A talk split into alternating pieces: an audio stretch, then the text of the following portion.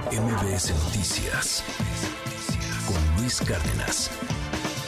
El presidente de la República estuvo en eh, este fin de semana en el sur del país, eh, dio su informe en Campeche y de ahí pues presentó el tren Maya, lo estrenó, que no lo inauguró, es muy distinto, la inauguración va a ser hasta diciembre.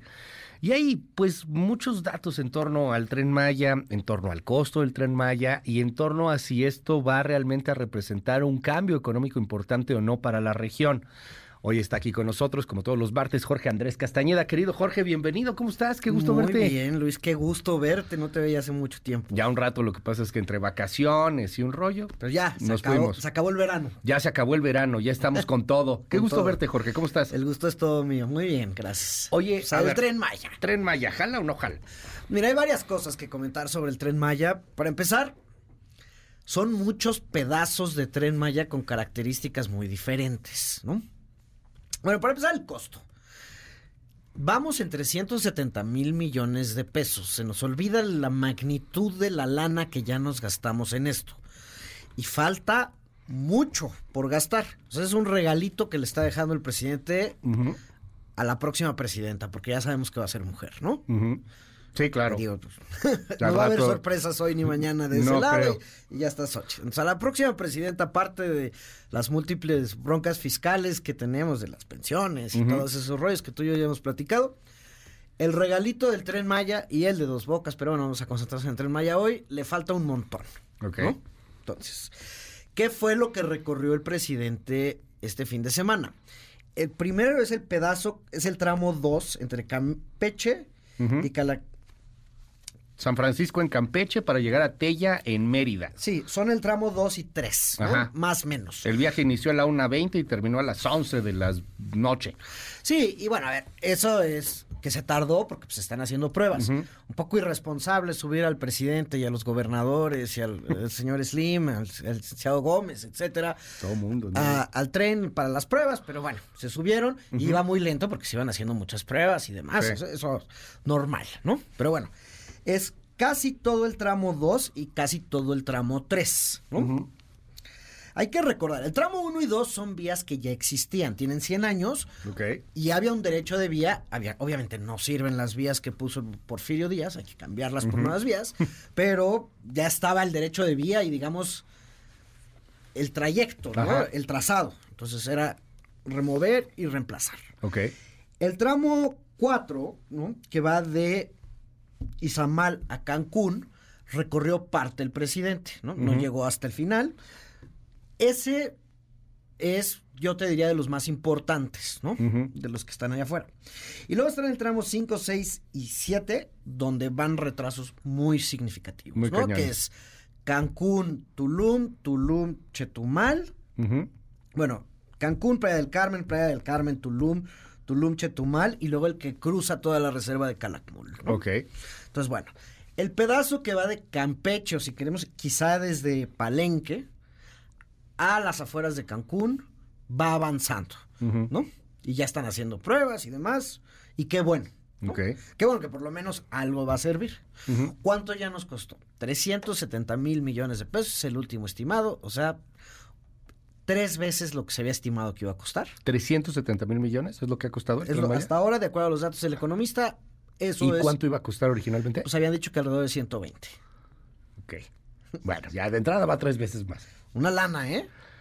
Pero mucho. Mucha lana. O sea, con eso te alcanza a lo mejor para un frigo de hospitales Bueno, y para financiar el sector salud financiar el sector salud, las medicinas, Muchas la cosas. megafarmacia que quiere el presidente, no sé Te si alcanza para un eso. montón de cosas, ¿no? 370 mil millones, es lo que ha costado hasta el momento. Tren Maya. Entonces, hay que ver, donde está habiendo más problemas, de acuerdo a los reportes que han hecho diversas investigaciones periodísticas, el gobierno no ha dicho nada, es en el tramo Cancún, Playa del Carmen y Playa del Carmen, Tulum.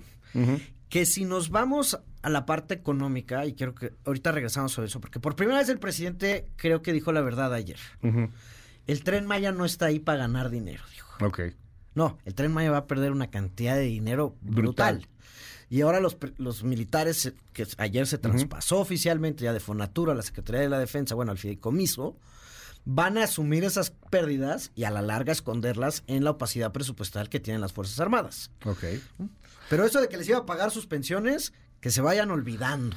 Eso como que se nos fue, ¿verdad?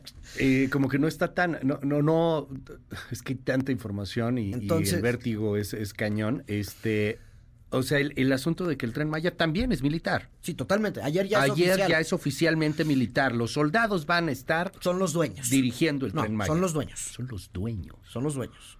Para evitar las privatizaciones en el futuro, digo el presidente. Entonces, Ok. el único pedazo que podía ser económicamente viable, es decir, generar lana. Es el que va de Cancún a Tulum, pues donde están todos los gringos. Sí, claro. Y los canadienses y los españoles. Y, para que vayan a Tulum, para que vayan a Playa Claro. del Carmen, se bajen en Acumal, en Puerto Ujú. Aventuras. Mira, la carretera ahí sí estaba saturada, tenía muchos problemas, cada vez que había un accidente, etcétera. y, y entre comillas se saturó más con el tren Maya. Totalmente. Y O sea, iba- empezaron a construir esta cosa y era un rollo y moverte luego lo movieron para Cancún. adentro Ajá. y, y ahí es donde de acuerdo a diversas investigaciones periodísticas, no, Ujú. no, yo no los puedo confirmar, yo no he ido a ver. Sí. Ha habido derrumbes y Ajá. existen todos estos problemas y es donde es ma- el mayor daño ecológico, sobre todo al sistema de cenotes. Ok. Y ese trae un retraso importante. ¿no? Yo no sé cuándo se va a inaugurar ese pedazo. Y luego el que va, digamos, de, de Chetumal, bueno, de Tulum todavía va a Chetumal, cruzando Bacalar, ahí es un- uno de los problemas donde sí hay un problema con las con los pueblos originarios y se está viendo. Sí, que está bloqueado y hay uno de amparos y todo. no, se, no, no aprobó pasar, entonces ahí hay una bronca. Y luego está el que cruza la reserva de Calakmul a la mitad, ¿no? De Chetumal de regreso a Palenque. ¿no? Sí, o sea, el que da ya la vuelta, a ver, para... A Escárcega, Porque, digamos. Digo, está cañón que, que te lo sepas de memoria Pero toda- que cierra todo el la tema, vuelta. pero que cierra la vuelta, ¿no? Que Exacto. que o sea, cierra la vuelta. Pensemos usted y yo en, en un circulito, que es lo que iba a ser el Tren Maya, o lo que se supone que va a ser el Tren Maya. un, tren- un circulito con una salidita, con un piquito a Palenque. con un piquito a palenque. Entonces, bueno, pues lo que llevan hasta el momento sería eh, de, de Campeche, entonces, a de las afueras Mérida. de Campeche, que es donde quedó la Ajá. estación, O sea, lo que hicieron hoy. Bueno, antier. a cerca de Can- a Mérida y de ahí, digamos, al este, O sea, no ha llegado a Cancún ni siquiera. casi llega a Cancún. Pero todavía no. Al aeropuerto de Cancún parece que va a llegar, pero no está necesariamente en el aeropuerto. de la Y que lo chido sería que llegara a Playa del Carmen. Pues no, la parte que ganaría dinero Ajá. y que lo haría sostenible Ajá. y quizá alcanza para subsidiar el resto del trayecto, Sí. sería esa parte.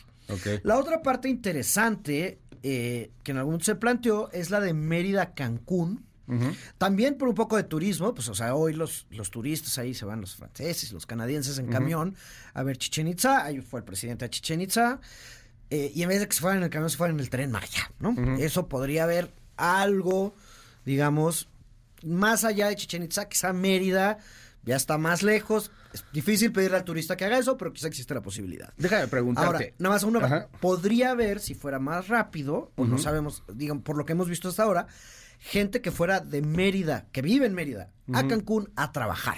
Ok. Y eso le daría toda otra dinámica de los pasajeros y de la sustentabilidad A eso- económica que podría haber. A eso iba. Eh, en Europa, por ejemplo, ya nos vamos a poner muy fifís, pero bueno, pues en Europa todo está conectado con tren.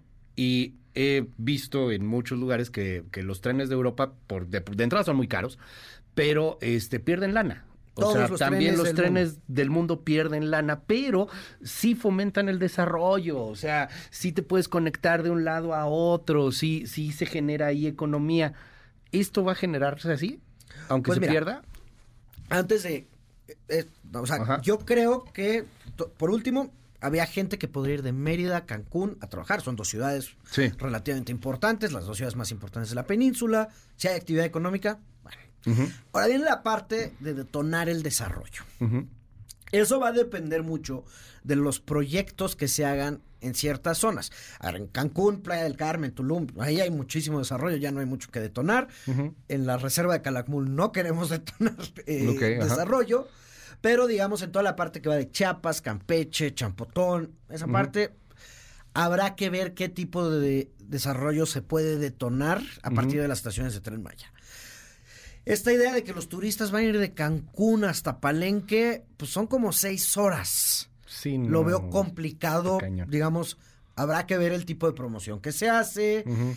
La verdadera comodidad o no para un trayecto ya de esa... Sí, ya de es un trayecto magnitud. mucho más largo, ¿no? La gente va una semana a pasar a, a Cancún a la playa de los inviernos en Europa, Estados Unidos.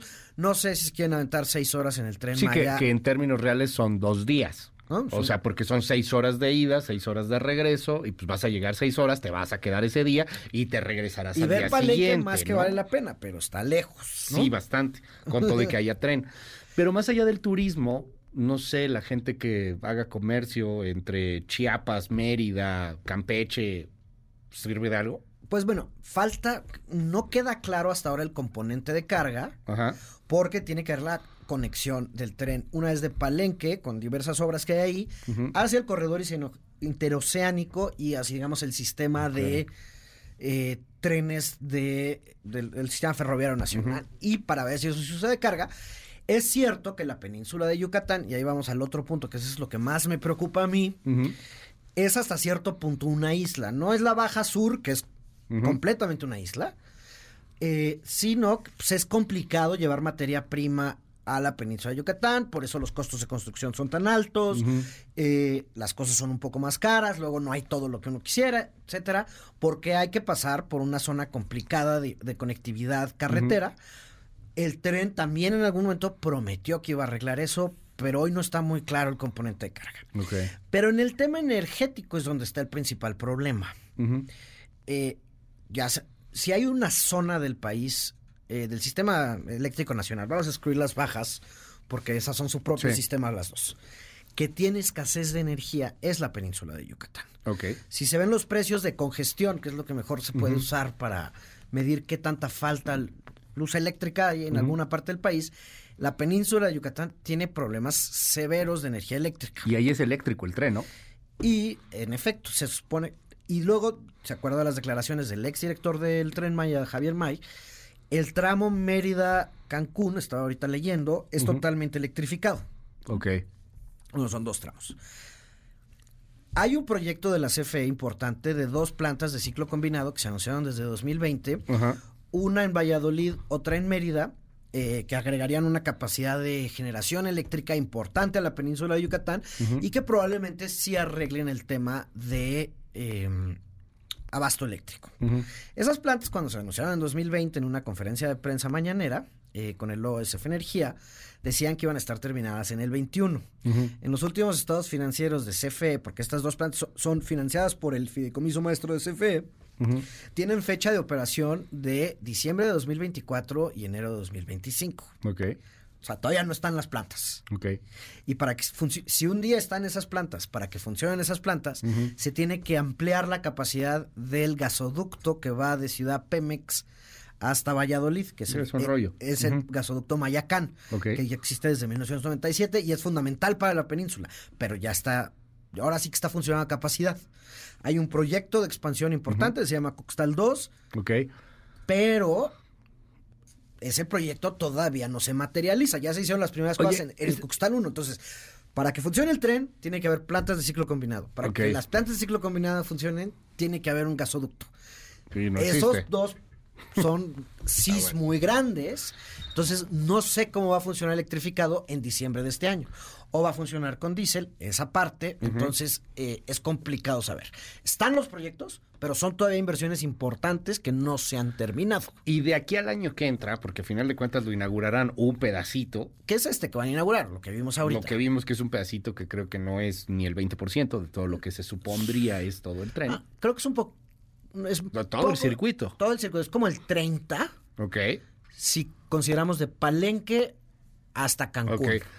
¿Les dará al año que entra para poderlo inaugurar? ¿Todo? ¿El circuito? Pues es que depende mucho de lo que esté pasando en el tramo 5, me parece que es. Ya. 5 y 6, que son los que van pegados a la Riviera Maya. Ahora, ¿qué? ¿Cuál es el balance? A ver, a mí me gustan los trenes, mucho, ¿no? Chuchu y todo. Todos los trenes en el mundo pierden dinero. Hay claro. tres, cuatro rutas, este, unas en Japón y otras en Europa, pero muy pocas que no pierden dinero. Ok. Es una cosa que hay que subsidiar, ¿no? Sí, claro. por el resto de la vida. Yo entiendo la voluntad y la idea del presidente de detonar el desarrollo en el sur sureste. Es muy necesario eso. ¿no? Este, y hay obras muy importantes que hacer, como esto que te comentaba de la generación eléctrica, los gasoductos, eh, la infraestructura de Claro. transporte de carga, el, digo, hay ideas mezcladas sobre el puerto de, o sea, hacer un puerto de carga en Carrillo Puerto, etcétera. Ok. El tren Maya no es necesariamente una obra que va a detonar todas estas cosas que te estoy diciendo. ¿no? Bueno. No sabemos muy bien de la parte de carga, etcétera. Si uno quiere hacer un tren, es mejor hacerlo donde hay mucha gente, Ok. ¿no? Para que cubran los costos de operación y la Sí, claro. depreciación de la inversión que se hizo. En la península de Yucatán hay poca gente comparado con el resto del país. Sí están los turistas, pero por los Sí, no es tiempos, suficiente. ¿eh? No es suficiente. por los tiempos, por lo que te platicaba ahorita de lanzarte hasta Palenque, vamos a ver cómo vuela. Jorge Andrés Castañeda, muchísimas gracias. Te seguimos en tus redes. Jorge Acasta, ahí estamos en El Economista todos los jueves y aquí ya de regreso todos los martes contigo. Mil gracias, mil gracias, Jorge. MBS Noticias con Luis Cárdenas.